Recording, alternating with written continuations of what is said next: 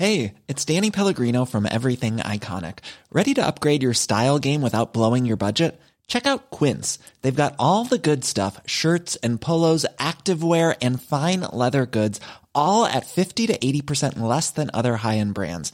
And the best part? They're all about safe, ethical, and responsible manufacturing. Get that luxury vibe without the luxury price tag. Hit up quince.com slash upgrade for free shipping and 365 day returns on your next order. That's quince.com slash upgrade. Finanzas personales. Un espacio para resolver todas las dudas sobre cómo cuidar y hacer rendir mejor tu dinero. Tal? Me da mucho gusto estar en una nueva emisión de Finanzas Personales del Heraldo de México y me acompaña Diana Zaragoza, quien hoy vamos a hablar junto con ella de qué podemos hacer cuando depositamos por error en otra cuenta. Diana, ¿cómo has estado?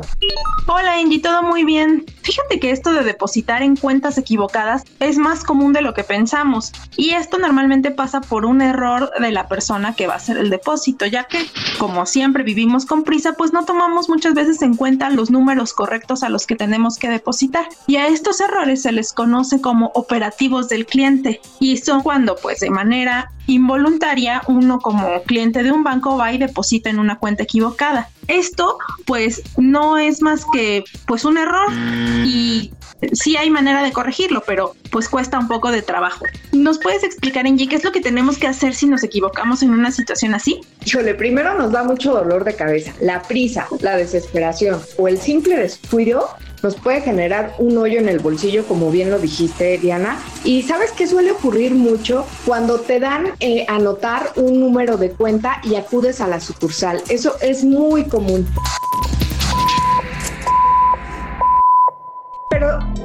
¿Qué podemos hacer cuando ya ocurrió? Pues primero tenemos eh, que tener presente que si la transferencia se realizó al mismo banco del, del cual fue el, emisor, en este caso, si nuestro banco es A, si se depositó en ese mismo banco. Si es así, pues bueno, ojo, ahí vamos a tener un poco más de dificultad porque el depósito se hace de forma inmediata, pero lo que tienes que hacer inmediatamente es llamar al banco o acudir a una sucursal, ahora sí que de la forma más rápida que puedas. El siguiente paso es eh, que en este caso el ejecutivo buscará la información del titular de la cuenta, te contactará directamente con él para comunicarle el error que, pues bueno, finalmente ocurrió y acordar cómo y cuándo se devolverán los fondos. Fíjate que a mí me ocurrió justamente hace dos meses. Me habló una ejecutiva de un banco explicándome que yo tenía un ingreso. Justamente cuando yo revisaba mi cuenta, no aparecía. De hecho, me pareció como un fraude.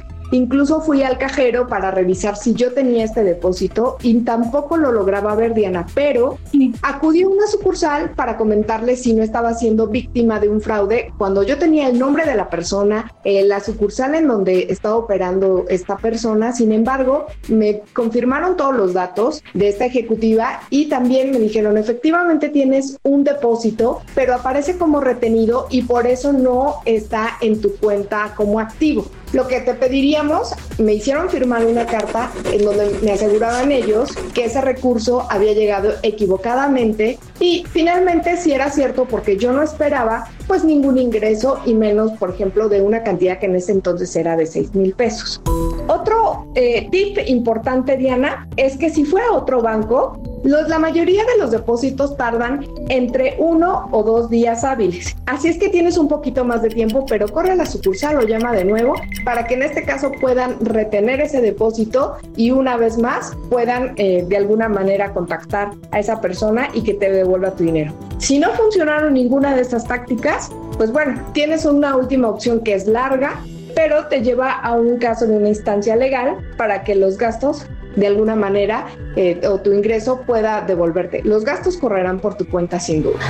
Claro, y además hay que recordarle a nuestros escuchas que estas operaciones, o más bien la reclamación de este dinero, pues también depende mucho de la otra persona a la que se le depositó. Si esto es como un acto de buena voluntad de que las personas que reciban algo que saben que no es suyo, pues estén dispuestos a devolverlo. Porque también si estas personas se gastan el dinero o dicen que ellos no recibieron nada, aunque en sus movimientos se vea, el banco no puede obligarlos a regresar la cantidad que se depositó. Por eso lo mejor en estos casos es verificar fielmente número por número al que vamos a depositar para no cometer estos errores. Y también si es necesario, pues hay que pedir apoyo en la sucursal bancaria si no sabemos cómo se realiza un depósito o que nos expliquen también a utilizar las aplicaciones móviles para desde ahí nosotros poder enviar el dinero a las personas correctas. Fíjate que la banca tiene una cifra bastante tétrica, nos parece. El 20% de las operaciones regularmente sufren algún error. Por ello, el Banco de México, Diana, desarrolló un sistema llamado Sistema de Pagos Electrónicos Interbancarios, el famoso SPEI. De alguna manera, te funciona que a través de las aplicaciones o con tu clave interbancaria o el número de cuenta, si vas a la sucursal, pues bueno, ahí una vez más verifica eh, a quién le vas a depositar. Y es una obligación nuestra preguntar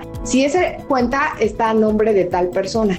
Si lo vas a hacer a través de una aplicación, te pide primero registrar la cuenta y después de unos minutos que verifica, ahora sí que te autoriza el depósito. De alguna manera es una protección para tu dinero. Claro, lo que se sugiere para evitar esta clase de errores pues es confiar en las aplicaciones digitales que ya tenemos, aprender a utilizarlas correctamente, que además utilizar siempre este tipo de herramientas nos evita mucho perder tiempo eh, en las filas del banco, que es lo que pues no queremos, ¿no? Ni perder tiempo y hacer todo más ágil. Y esta es una buena medida de hacerlo. Hay que nada más aprender a utilizarlo. También lo que se sugiere es tener paciencia al realizar las operaciones bancarias, ver con detenimiento cada cosa para no equivocarnos.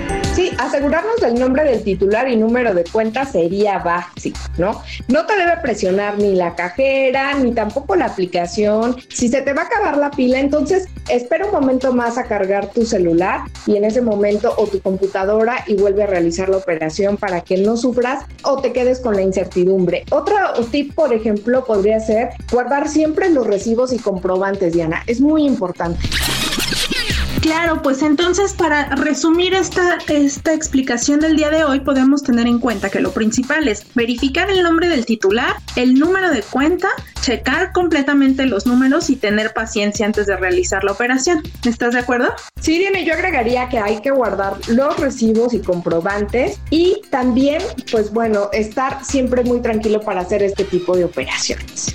Pues con eso damos por terminado nuestro tema del día de hoy. Recuerden visitar la página del Heraldo de México donde van a encontrar más podcasts de finanzas personales y otros temas de todo interés, así como escribirnos a través de las redes sociales para hacernos llegar sus comentarios y sugerencias de otros temas que quieran abordar.